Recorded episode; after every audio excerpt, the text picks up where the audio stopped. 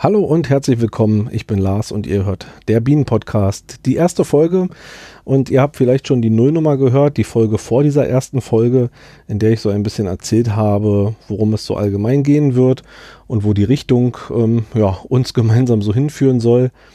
In dieser ersten Folge des Bienen-Podcasts möchte ich kein spezielles Imker-Thema ansprechen, sondern etwas, was uns ja, alle angeht, was jeder eigentlich von uns tun kann, um die Nahrungsversorgung nicht nur der Honigbiene, sondern aller Insekten zu verbessern. Und zwar das Anpflanzen von Bienen- oder Insektennährgehölzen. Hm, kurz vorab, was in diesem Monat noch ansteht. Wir haben jetzt Anfang Dezember und wir Imker stehen damit kurz vor der Winter-Varroa-Behandlung, hm, damit die Belastung der Varroa-Milben also entsprechend klein gehalten wird. Äh, man wird die Population in den Bienenvölkern nie auf Null kriegen, auch wenn das natürlich das, das erfreuliche Ziel wäre. Aber zumindest um die Anzahl der Varroa-Milben so weit zu reduzieren, dass also eine bestimmte Schadschwelle nicht überschritten wird. Also eine Varroa-Belastung, die dann im Endeffekt dazu führt, dass Bienenvölker ja, irgendwann am Ende dann zusammenbrechen und sterben muss also jetzt im Winter in der brutfreien Zeit vor allem gegen die Varroa behandelt werden. Dazu habe ich am ja, Ende dieser Woche auch noch einen Termin am Lehrbienenstand und die Planungen gehen dahin, dass wir dort also auch noch mal ein bisschen was dazu erzählen. Da werde ich ein paar andere Imker noch vors Mikro kriegen und die werden uns zu dieser Winterbehandlung ein bisschen was erzählen. Und zwar wird es da vor allem um die Oxalsäurebehandlung gehen und zwar das Tröpfeln mit der Oxalsäure. Gibt noch ein paar andere zugelassene Varianten. Ähm, ja, ich denke, das üblichste ist die Oxalsäure Lösung tröpfeln oder das Milchsäure sprühen. Ähm, was das Ganze im Detail bedeutet, dann halt in der nächsten Folge. Die wird also zeitnah nach dieser dann auch schon erscheinen. Mm, aber wie gesagt, diesmal in dieser Folge möchte ich mich eher den Bienen- und Insektennährgehölzen widmen immer wenn ich halt von den ähm, Bienen rede, dann meine ich natürlich vor allem die Honigbiene als Imker. Es zählen aber genauso, ähm, ja, bei allem, worum wir uns so kümmern, auch die Hummeln, Wildbienen, Schmetterlinge dazu. Eigentlich jede Art von Insekten, die Pollen oder Nektar sammeln. Ähm, weil alles, was für die Honigbiene gut ist, das ist genauso für alle anderen Insekten gut. Ähm, was wollen wir erreichen, wenn wir Bienen- oder Insektennährgehölze pflanzen? Das ist in aller Regel, also die wenigsten von uns werden vermutlich ganze, ich sage mal, Obstplantagen besitzen oder anpflanzen. Und ähm, viele von uns, die Bienen halten, werden sicherlich auch, ähm, ja, zumindest ein Teil des Jahres, des Sommerübers, eine gewisse Anzahl an Trachtpflanzen in der Nähe haben, sonst würden sie sich vermutlich keine, keine Bienen halten. Die Bienen könnten sich sonst schlecht ähm, in dem Maße ja, Honig ran schaffen, dass für den Imker also auch noch was übrig bleibt. Mm, deshalb geht es hier vor allem um die Zeiten im Jahr, sehr früh im Frühjahr oder auch sehr spät im Herbst oder im Spätsommer, wo die Bienen normalerweise wenig finden. Ja, dabei ist ja, denke ich, inzwischen allgemein bekannt, dass die Bienen im Stadtgebiet, ich wohne jetzt am südlichen Stadtrand von Berlin, so knapp außerhalb, mm, dass die Bienen im Stadtgebiet inzwischen sehr gut versorgt sind. Ja, also das, was man sonst eher dachte, naja, auf dem Land und alles so ein bisschen natürlich und viel angepflanzt, alles ist schön. Das stimmt also so nicht mehr. Das mag vielleicht vor ein paar Jahren oder ein paar Jahrzehnten noch so gewesen sein. Aber inzwischen ja, sieht die Praxis ja leider so aus, dass also beispielsweise hektarweise Mais gepflanzt wird. Ähm, ja, bis auf, weiß ich nicht, so ein, so ein, so ein paar kleine Pollen, die da rangeschleppt werden, ist Mais also völlig uninteressant für Bienen. Mm, der Mais ist auch nicht angewiesen auf Bienen, sondern wird halt durch Windbestäubung, ähm, ja, oder bestäubt sich durch den Wind selbst. Ähm, von daher ist es dem, dem Maisbauern auch völlig egal, ob da jetzt Bienen in der Nähe sind oder nicht. Behaupte ich jetzt jedenfalls mal so. Zumindest für seine Kultur ist das völlig unerheblich. Und diese äh, Maisfelder, ja, sind eigentlich für, für Insekten und auch unsere Honigbienen eigentlich eine Betonwüste im übertragenen Sinne. Da ist also nichts zu holen, den kompletten Sommer über nicht. selbst da, wo die Imker sich freuen, dass Rapsfelder in der Nähe sind, das betrifft mich hier auch im südlichen Speckgürtel von Berlin. Eigentlich haben wir immer irgendwo in der Nähe Rapsfelder. Wird so alle zwei, drei Jahre ähm, durchgewechselt, ja, eigentlich so alle drei Jahre in der Fruchtfolge, dass wir dann wieder an der gleichen Stelle Raps haben. Aber wenn dieser Raps weg ist, hm, also abgeblüht ist, was bei uns meistens so Ende Mai, Anfang Juni spätestens passiert, je nach dem, dem Jahreslauf, wie das Wetter so ist, hm, gibt es auch da also wirklich Probleme. Die, die Völker werden sehr stark, vier Wochen lang ungefähr wachsen die und wachsen die und finden Futter ohne Ende und äh, lagern den Nektar ein. Ich kann mich über reiche Honigernten freuen, ähm, aber danach suchen diese extrem stark gewordenen Völker ja wirklich ähm, nach Futter kämpfen ums Überleben im übertragenen Sinne. Ähm, bei mir persönlich jetzt noch nicht ganz so schlimm, weil das alles noch, ja, eigentlich so eine Mischung aus ländlichem Gebiet und wie gesagt noch der Speckgürtel von Berlin ist. Also bei uns gibt es danach noch genug, ähm, die verschiedenen Linden, die Robinien noch davor. Das ist alles nicht das Riesenproblem. Ähm, aber gerade so, wenn ich an ja, Norddeutschland denke, beispielsweise, wo also wirklich hektarweise Rapsfelder vorhanden sind, da gibt es dann danach ja de facto nichts mehr für die Bienen, sodass teilweise Imker im norddeutschen Raum, sicherlich auch woanders, aber vor allem dort ähm, wirklich nach der Rapsernte ihre Bienen füttern müssen. Ähm, ja, das kann jetzt sicherlich jeder Einzelne nicht ganz vermeiden oder dem, ja, ähm, wie soll ich sagen, nicht jeder Einzelne kann dort in dem Maße was dazu beitragen, dass er alleine die Bienen dann durchkriegt.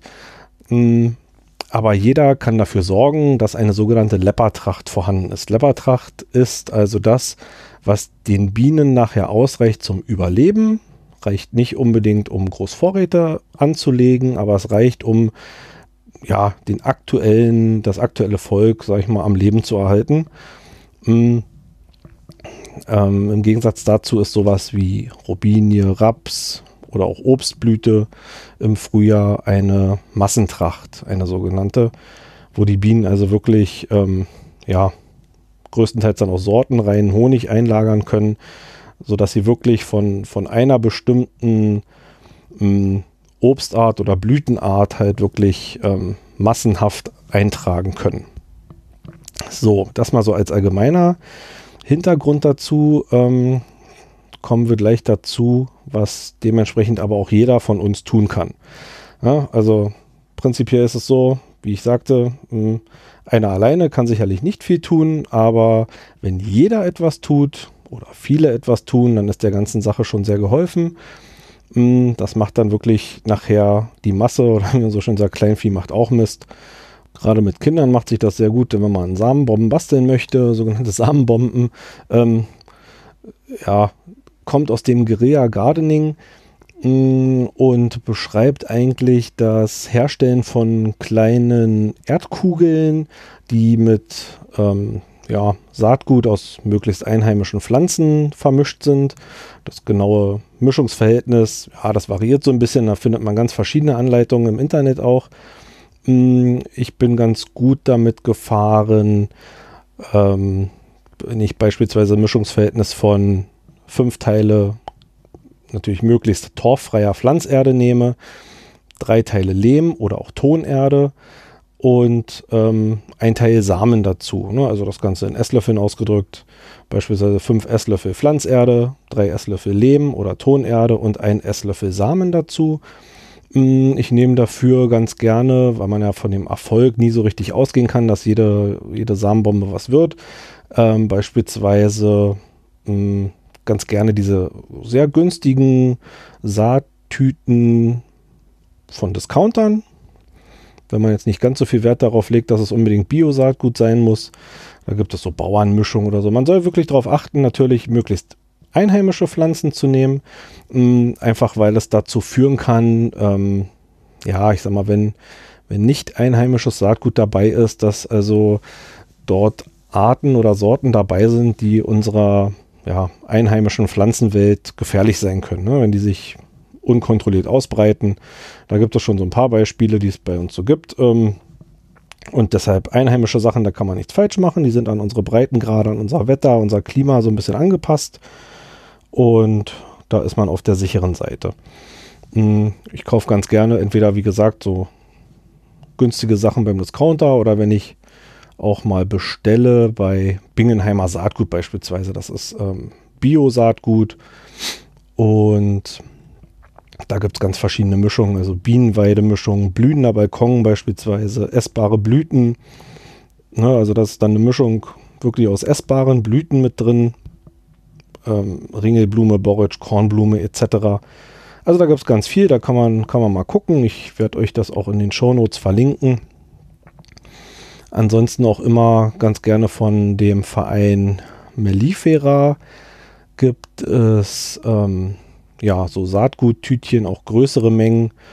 Mm, und da geht das Regionale dann sogar so weit, das ist nach, ja, nach Himmelsrichtungen ähm, zusammengestellt, also Nord, Süd, Ost und West. Ja, da guckt man dann, in welchem Bereich in Deutschland man wohnt und bestellt sich die entsprechende passende Tüte an wirklich einheimischem Saatgut dazu. Und ja, ist auch eine ganz tolle. Ist nicht ganz billig. Man unterstützt natürlich auch den Verein damit. Mm, aber es ist wirklich Qualitätsware. Und auch das verlinke ich euch natürlich mal, damit ihr das leichter wiederfindet. So, genau, das zu den Samenbomben. Also, wie gesagt, auch eine Anleitung dazu stelle ich euch in die Shownotes. Notes. Man mischt das Ganze, fügt immer langsam so weit Wasser dazu, dass das so hm, ja, teigartig breiig wird, das Ganze, so dass man das dann zu Kugeln, nicht zu feucht, zu Kugeln dann ähm, formen kann, weil die müssen dann natürlich trocknen. Und mir ist es selber schon passiert, also ein bisschen zu viel Wasser genommen und in der Trockenzeit haben dann schon die ersten Samen gekeimt, ja, sodass also schon auf der Fensterbank beim Trocknen dieser Kugeln da die ersten Pflänzchen draus gewachsen sind. Ähm, Sieht zwar ganz lustig aus, ist aber natürlich nicht Sinn der Sache. Ja, diese Samenbomben kann man dann sehr schön irgendwie am Straßenrand mal fallen lassen, mh, hm, auf irgendwelche Grünstreifen ähm, verteilen. Man kann sich auch gerne natürlich, um auf Nummer sicher zu gehen, mit der Gemeinde oder der Stadt so ein bisschen absprechen, wo man das denn machen darf. Ähm, da kann es natürlich sein, wer viel fragt, kriegt auch ähm, viele Antworten, vielleicht auch eine, die man nicht hören möchte, was man aber auf jeden Fall vermeiden sollte. Ich denke, das versteht sich von selber, dass man das nicht ähm, irgendwie auf Nachbargrundstücke wirft oder ähm, generell irgendwie auf, auf Privatgrund. Das gehört sich nicht, das macht man nicht, ist sicherlich auch ähm, sogar verboten. Aber wie gesagt, das ähm, ja, setze ich einfach mal voraus. Mhm. Ja, diese Samenbomben lassen sich auch sehr gut im Balkonkasten benutzen, wenn man das möchte. Ähm, die kann man sich im zeitigen Frühjahr vorbereiten, wenn die getrocknet sind. Ja, die halten sich locker, ja, solange das, das Saatgut keimfähig bleibt, ich sag mal ein, zwei Jahre, gar kein Problem. Und sobald dann Pflanzzeit ist, kann man also diese ähm, Samenbomben, diese Kügelchen oder Kugeln auch, achso, die sollten so Walnuss groß sein, ja, damit das ein ordentliches Verhältnis von, von Erde zu Samen ist. Und die kann man, wie gesagt, dann im Frühjahr, wenn es ein bisschen wärmer wird, auch entweder im eigenen Garten benutzen oder aber im Balkonkasten. Na, man legt die einfach dann auf die Erde im, im, Balkonkasten hin, gießt das Ganze schön und kann dann innerhalb weniger Tage beobachten, wie da die Pflänzchen draus wachsen. Ähm, wie gesagt, macht sich gerade mit Kindern immer sehr gut, weil ja, der Erfolg halt sofort sichtbar ist. Mhm. Ansonsten, was den Balkonkasten angeht, auch das ist also eine schöne Möglichkeit, Bienen und Insekten zu unterstützen. Ähm, ja, und sei es nur sowas, gerade viele Küchenkräuter, wenn man die wirklich mal nicht alle komplett immer wegerntet, sondern auch mal blühen lässt. Schnittlauch beispielsweise und ganz viele andere Sachen. Hm, wenn man die wirklich mal blühen lässt, dann wird man erstaunt sein, erstmal, was die für schöne Blüten entwickeln. Ne? Also die haben wirklich einen, neben dem Nutzwert für die Küche auch einen, auch einen hohen Zielwert, finde ich. Und die locken also wirklich auch einen Haufen Insekten an. Und gerade im Balkonkasten oder im Garten, weiß ich, im Hochbeet oder wo auch immer, macht das wirklich Spaß, dann auch den Insekten und ja, auch den Honigbienen natürlich zuzuschauen, wie die sich da was sammeln. Ansonsten, ähm, um dann eine ja, Nummer größer das Ganze aufzuziehen, kann man dann natürlich auch eine Blühwiese oder einen Blühstreifen im Garten anlegen. Da gibt es auch verschiedene Varianten. Ähm, entweder lässt man einfach wirklich einen Teil des Gartens ja einfach wachsen, wie er möchte, die Wiese. Ne? Für den einen ist es ungepflegt, für den anderen ist das einfach ja der Natur den Lauf lassen. Ähm, ich selber habe auch solche Bereiche im Garten, wo das also so ein bisschen, ja, nennen wir es mal verwildert ist. Ne? Also wo man wirklich die Wiese einfach ungeschnitten lässt und da kann sich dann wirklich entwickeln, was, was möchte. Ähm, da macht man dann vielleicht ein, zweimal im Jahr ähm, so einen ja, kleinen Pflege- oder Schröpfschnitt, damit sich also die Kräuter auch ein bisschen entwickeln können. Und wurde da tatsächlich schon angesprochen ähm, von vorbeikommenden äh, Spaziergängern, nee, also nicht in der Mehrzahl, sondern es war eine Spaziergängerin, ähm, die dann wirklich sagte, äh, sich darüber also wirklich beschwert hat, was das denn sei und ähm, was das solle und schließlich ist so ein aufgeräumter Garten ja auch ein Stück deutscher Leitkultur. Ähm, ja, okay. Ich habe sie dann doch gebeten, einfach in eine andere Richtung zu schauen, wenn sie bei mir vorbeiläuft, wenn ihr das nicht gefällt und dass das Ganze sehr wohl einen Sinn hat. Aber sie wollte es nicht verstehen und denke, da wäre auch jede weitere Erklärung müßig gewesen. Ähm, ja, sowas gibt es dann auch, aber damit kann ich gut leben. Das ist halt manchmal so. Mhm. Ansonsten kann man natürlich auch die Gemeinde auffordern, Blühstreifen anzulegen. Es gibt ja dieses schöne große Projekt ähm, unter dem ja, Dach von Deutschland summt.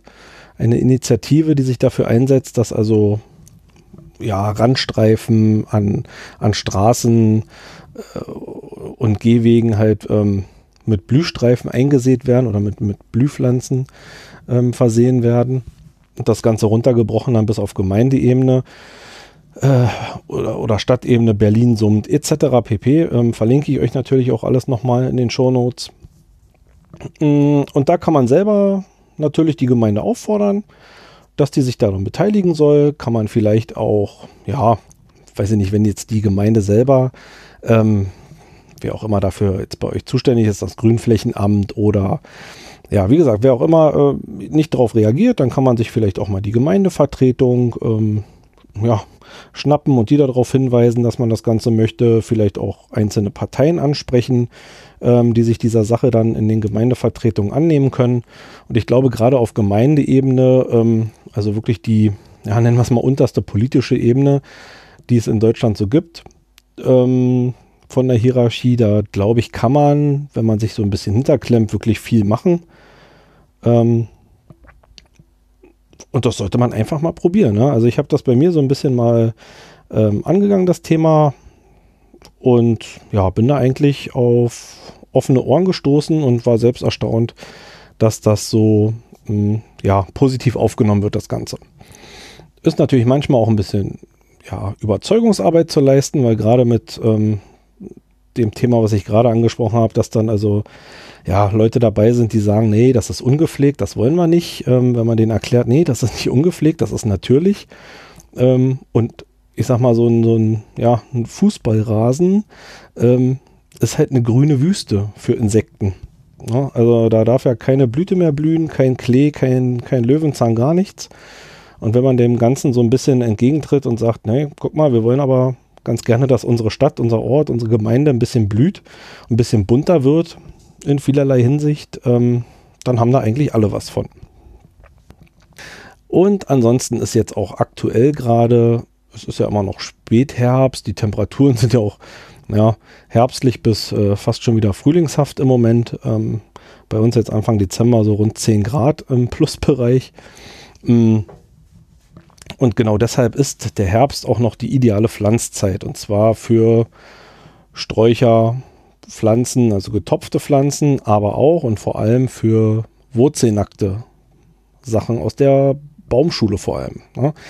Ähm, Wurzelnackt bedeutet, ähm, wenn man das in der Baumschule kauft, die werden also ausgebuddelt und man kriegt sie nicht mit einem Ballen Erde, sondern wirklich mit nackten Wurzeln. Ne? Also jetzt im Herbst oder Spätherbst haben die Pflanzen und Bäume ihre Wachstumsphase so weit ja, eingestellt oder zumindest zurückgefahren, dass ähm, denen das also nichts ausmacht, dass die auch mal zwei, drei Tage ähm, einfach nur in der Wurzel, mit der Wurzel transportiert werden.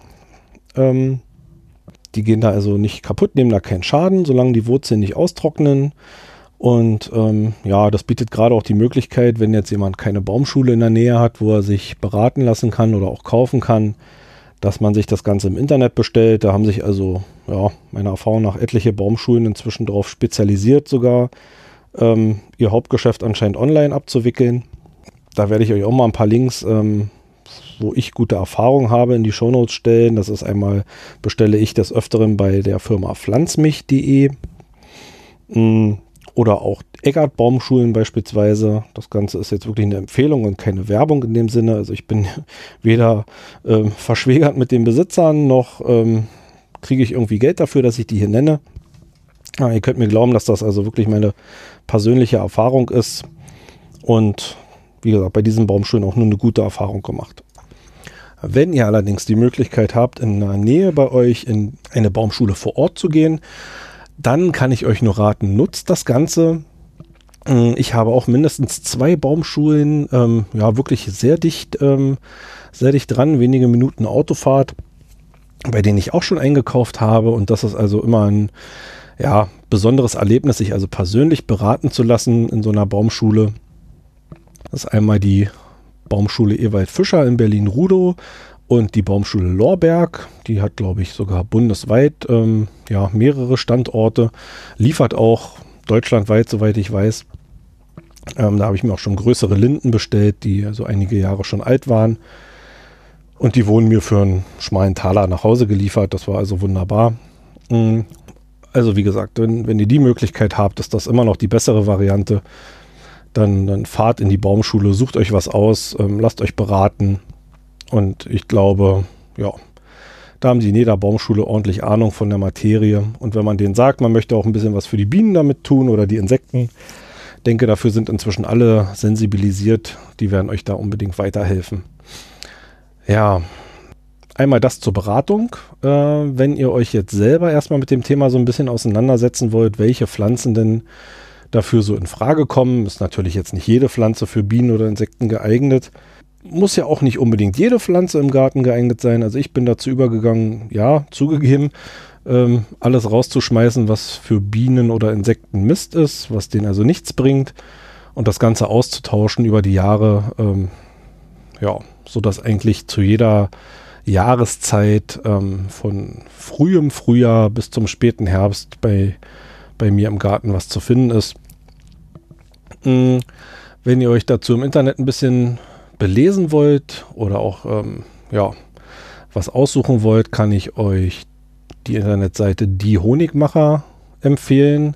www.die-honigmacher.de Dort gibt es eine, ja, ich nenne es mal Suchmaschine für Bienenweidepflanzen. Und zwar, ähm, ja, strukturiert nach oder zum Auswählen nach einjährige Pflanzen über Sträucher bis hin zu Bäumen kann man alles einzeln anklicken und da so ein bisschen, ähm, ja, mit den Filtern so ein bisschen spielen, um sich das ausschmeißen zu lassen. Ähm, man kann den Blühzeitraum mit eingeben, also soll das jetzt ganz früh im Frühjahr, soll das im, im Februar, März blühen oder März, April oder bis in den Oktober rein. Das kann man sich, wie gesagt, da alles zusammenklicken. Das ist eine ganz, ganz schöne Sache. Man kann auswählen, ob einheimische Pflanzen oder auch andere mit angezeigt werden. Ähm, also wie gesagt, da kann man sich so nach, nach seinem Gusto alles zusammenstellen und sich dann mal anzeigen lassen, was für einen da in Frage kommen könnte. Und mit diesem Suchergebnis kann man dann in die Baumschule oder im Internet bestellen. Äh, das geht wunderbar. Mm, dann komme ich jetzt mal noch zu ganz konkreten Pflanzentipps, die so auf meiner Erfahrung beruhen und auf dem, was ich mir so ja über die Jahre zusammengelesen habe, sage ich mal, und ähm, im Garten gute Erfahrungen mitgemacht haben. Das geht los im zeitigen Frühjahr, ja, die klassischen Frühblüher, Krokus, sehr gerne genommen von den Bienen. Sobald es also im Frühjahr ähm, losgeht, ich sag mal so, in aller Regel Anfang Mitte März blühen die bei uns. Mhm. Ist ein sehr guter Lieferant, gerade an was Pollen angeht. Klar, die Bienen werden jetzt ähm, nicht eine großartige Menge äh, finden, sage ich mal, dass die jetzt irgendwas schon einlagern, aber sie können damit ihre erste Brut füttern. Ne? Also die, die Bienen sind im März schon ordentlich dabei zu brüten, bereiten sich aufs Frühjahr vor und mh, mm, da nehmen die also frischen Pollen und so ein bisschen frischen Nektar, ja, mit Kusshand, sage ich mal. Wie gesagt, also Krokusse, ja, kann man gar nicht genug haben im Garten. Irgendwo findet sich immer eine Ecke, ähm, wo man vielleicht im Frühjahr nicht unbedingt über die Wiese laufen muss, sondern wo die Krokusse sich dann auch selbst ein bisschen aussehen können über die Jahre. Dauert alles ein bisschen. Und ja, Pflanzzeit für Krokusse oder Steckzeit ist es ja eher, es sind ja Zwiebeln, die gesteckt werden müssen, ist allerdings im Herbst, im September, Oktober. Ähm, also die Zeit ist jetzt gerade vorbei. Aber ähm, auch da sind die ja, üblichen Discounter immer ganz vorne mit dabei, die das sehr günstig rausschmeißen. Und ja, ich kann eigentlich in keinem Herbst irgendwie an den Tütchen vorbeilaufen. Ich muss also immer ein paar Tüten Krokusse mitnehmen. Und ja, die Bienen und die Insekten freut. Dann geht es weiter. Ähm, ja, eigentlich so, ich behaupte einfach mal jede Art von Weide. Ähm, also ganz klassisch die Saalweide beispielsweise. Ähm, oder auch veredelt als, als Hängeweide. Ja, die findet also auch in kleineren Gärten wunderbar Platz. Die ist ähm, absolut schnittverträglich. Ähm, beziehungsweise sogar im Gegenteil nicht nur verträglich, sondern wenn sie nach der Blüte also stark zurückgeschnitten wird, ähm, dann wächst die bis zum nächsten Frühjahr also so massiv, dass die wieder die ursprüngliche Größe schon wieder überschritten hat und blüht also regelmäßig so gut ähm, und ist also wirklich, also es gibt Gegenden, wo die Saalweide oder die Weiden an sich Ne, immer abhängig von der, von der Witterung natürlich und dem Standort, aber wo die Weiden eine nennenswerte Tracht sogar einbringen. Also so viele und so stark blühen, dass also der Nektar so reichlich eingelagert wird, dass also Imker ja, Weidenhonig quasi schon schleudern können. Mm, die Forsythie. Ja, jetzt werden gleich einige von euch sagen, was, Forsythie, so ein Quatsch. Aber doch, es gibt da eine einzige Art, die Pollen spendet. Und zwar, die nennt sich Forsythia Beatrix farand. Ähm, wahrscheinlich habe ich den Namen falsch ausgesprochen, aber ich verlinke euch den ganz gerne mal. Gibt es also auch beispielsweise bei Pflanzmilch zu kaufen, ist gar nicht mal, gar nicht mal teuer, lässt sich als Hecke pflanzen und blüht genauso. Ja, also Forsythia, denke ich, kennt jeder. Ne? Das ist dieses hm, typische Oster, gelbe Ostergewächs, ähm, was also so über und über gelb blüht aber normalerweise kein Insekt dran zu sehen ist. Aber wie gesagt, diese eine Art, die spendet Pollen.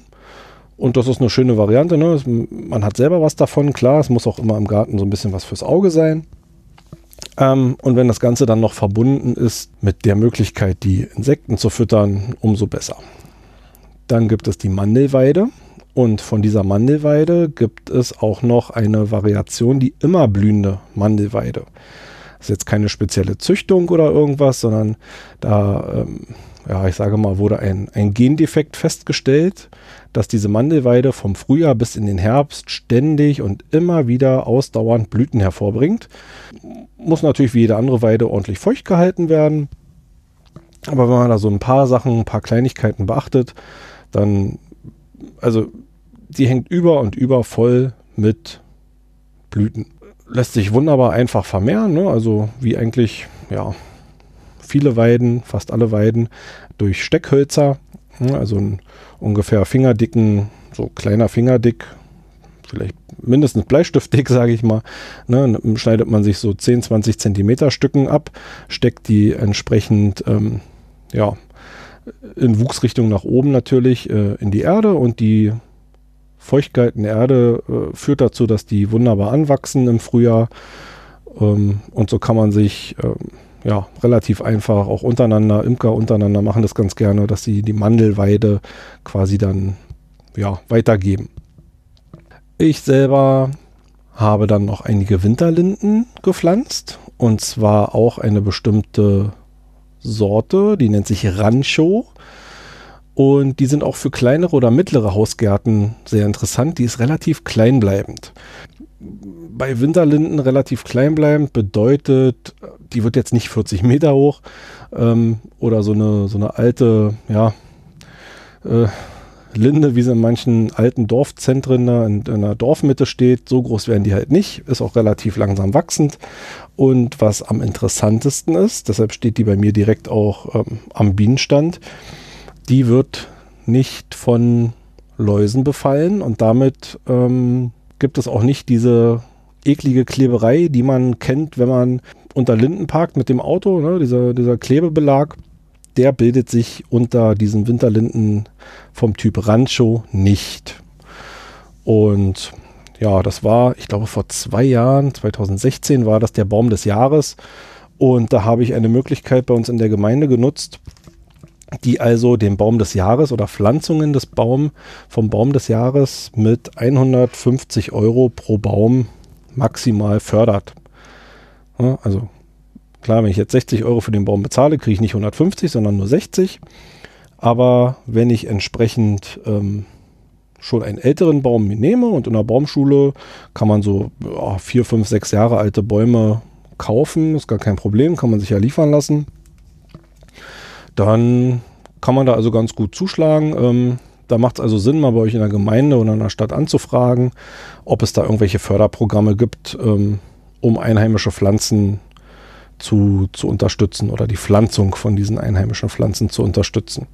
Das ist bei uns in der Baumschutzsatzung so, steht das so drin. Und ja, wie gesagt, den Baum des Jahres jeweilig gibt es mit 150 Euro gefördert und auch generell, also sowohl Obstbäume ab einem bestimmten Stammdurchmesser werden gefördert, als auch so einheimische Gehölze und so ein paar andere Sachen. Also selbst Robinie, was ja kein einheimisches Gehölz ist, ja, selbst die wird gefördert. Mm, und davon mache ich inzwischen also recht rege Gebrauch, dass ich sage, gut, ich profitiere ja auch von diesen Bäumen oder diesen Pflanzen und warum soll ich mir da nicht den Zuschuss von der Gemeinde da holen? Und ganz gerne auch mal, ja, letztens in einem Baumarkt war ich bei, bei Hornbach und da stöber ich ganz gerne mal immer so im Ausverkauf im späten Herbst, was es da so gibt. Habe ich auch schon das ein oder andere Pflänzchen oder Bäumchen ergattert. Äh, meistens kommt dann die Überraschung zu Hause im Garten und ich mir denke, oh, hm, ja, irgendwie muss ich jetzt erstmal Platz dafür schaffen, aber gut, muss dann mal sein. Und auch da habe ich mir dann eine Winterlinde und zwar als Kugel ähm, veredelt gekauft für 60 Euro und auch da kriege ich quasi 50 Euro von der Gemeinde wieder. Um, ja, von daher, das passt. Wie gesagt, erkundigt euch mal, vielleicht geht das bei euch auch. Ähm, kommen wir eher zu den Sträuchern, ja, oder gehölzartigen Sträuchern, sage ich mal.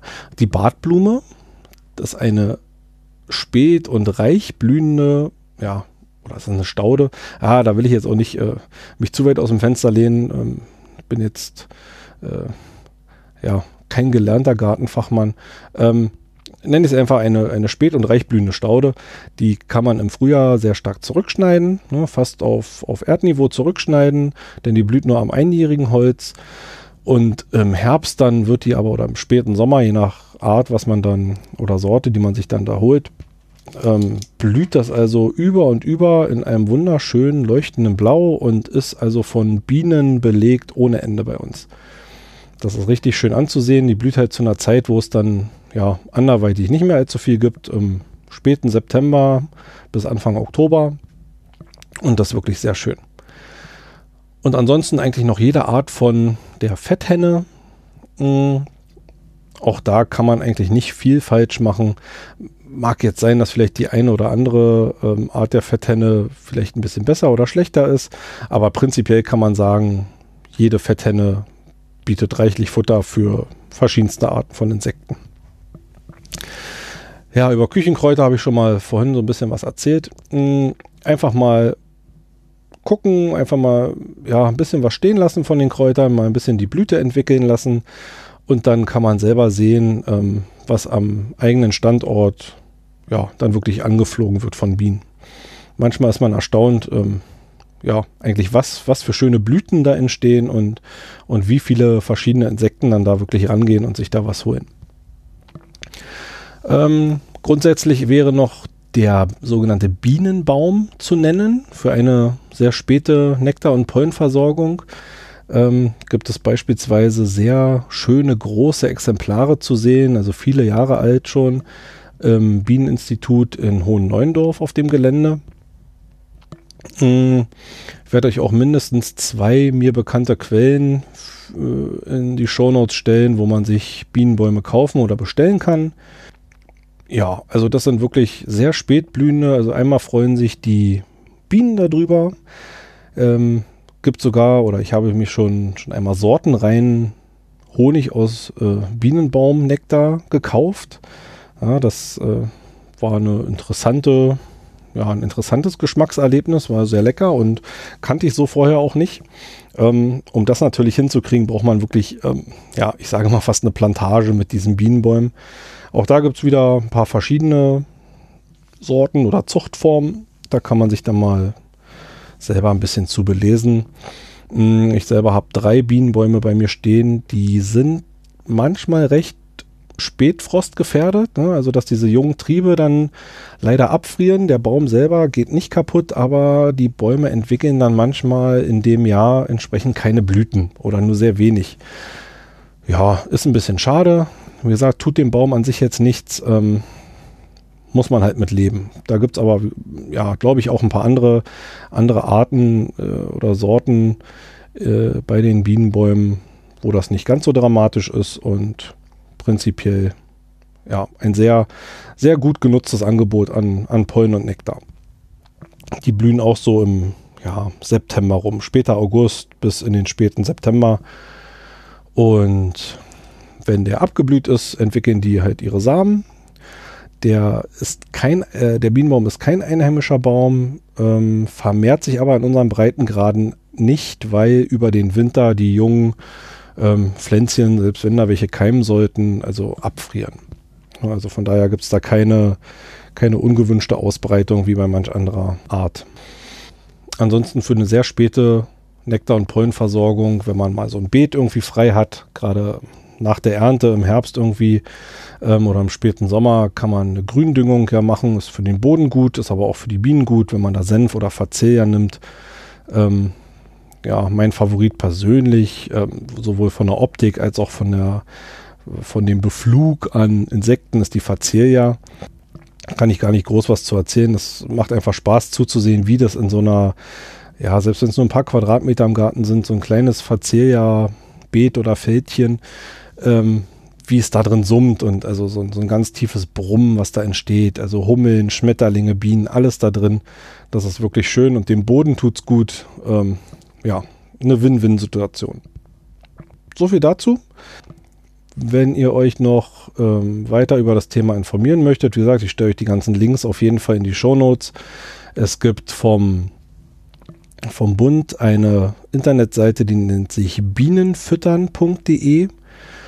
Ähm, da gibt es auch Links äh, hin zu einer App. Hm, ja, jetzt nicht zu viel erwarten. Das ist, ist so eine kleine ist so ein kleines Bienenquiz mit drin. Also es, es, beschäftigt sich so ein bisschen spielerisch auch mit dem Thema, äh, wie man den Bienen oder Insekten generell so helfen kann im Garten. Da ist so eine Pflanzendatenbank auch mit drin. Mm, die haben auch eine Kennzeichnung vereinbart mit diversen Anbietern, diversen Gartencentern etc., wo dann draufsteht, ja, das hier ist eine bienenfreundliche Pflanze sinngemäß. Ja, kann man sich mal angucken. Mm, Ansonsten, wie gesagt, so ein paar Baumschulen stelle ich euch mit ein, da wo ich Erfahrungen mitgemacht habe. Und was gibt es noch? Ach ja, eine Kleinigkeit, vielleicht noch ähm, eine kleine Nachricht. Es ist gerade das Insekt des Jahres 2019 benannt, gewählt worden. Und zwar der NABU das veröffentlicht. Und zwar ist das die rostrote Mauerbiene. Und das ist auch ganz einfach, sich diese Wildbienenart im Garten anzusiedeln. Ich persönlich mache das ganz gerne mit Baumscheiben, ungefähr ähm, ja, 10 bis 20 Zentimeter dick, mit einer Kettensäge abgesägt, das Ganze vom, äh, von einem gefällten Stamm. Kann auch ruhig schon ein, zwei Jahre gelegen haben, dass das so ein bisschen getrocknet ist. Macht auch gar nichts, wenn da so Risse entstanden sind. Also man nimmt dann diese Baumscheibe, die sind bei mir so im Durchmesser dann ungefähr 30 Zentimeter, plus minus ein paar zerquetschte. Und dort kommen dann mit einem Bohrer auf verschiedene Durchmesser einfach Löcher rein. Das können ruhig ein ganzer Haufen Löcher sein. Hm, wenige Millimeter bis zu 5, 6, 7 Millimeter. darf alles dabei sein und die Bienen suchen sich dann entsprechend da was aus. Also ich hänge das Ganze bei mir immer an eine, an die Sonnenseite meines Holzschuppens und ja, es ist eigentlich regelmäßig, dass das komplette Hotel belegt ist. Alle Zimmer sind von Wildbienen belegt und in dem Fall ist es auch ganz oft die ja, rostrote Mauerbiene, also das Insekt des Jahres 2019. So einfach kann man schon helfen, ja, den, den Bienen, nicht nur den Honigbienen, sondern auch den Schmetterlingen, den Wildbienen so ein bisschen unter die Arme greifen und die in ihrer Entwicklung unterstützen. Ja, das soll es dann mit der ersten Folge gewesen sein. Ich freue mich schon auf die nächste. Ich hoffe, ihr auch. Ansonsten kann ich euch nur bitten, kauft regionalen Honig, ne, schützt die Bienen und die Insekten und bis bald bei der nächsten Folge von der Bienen Podcast. Macht's gut.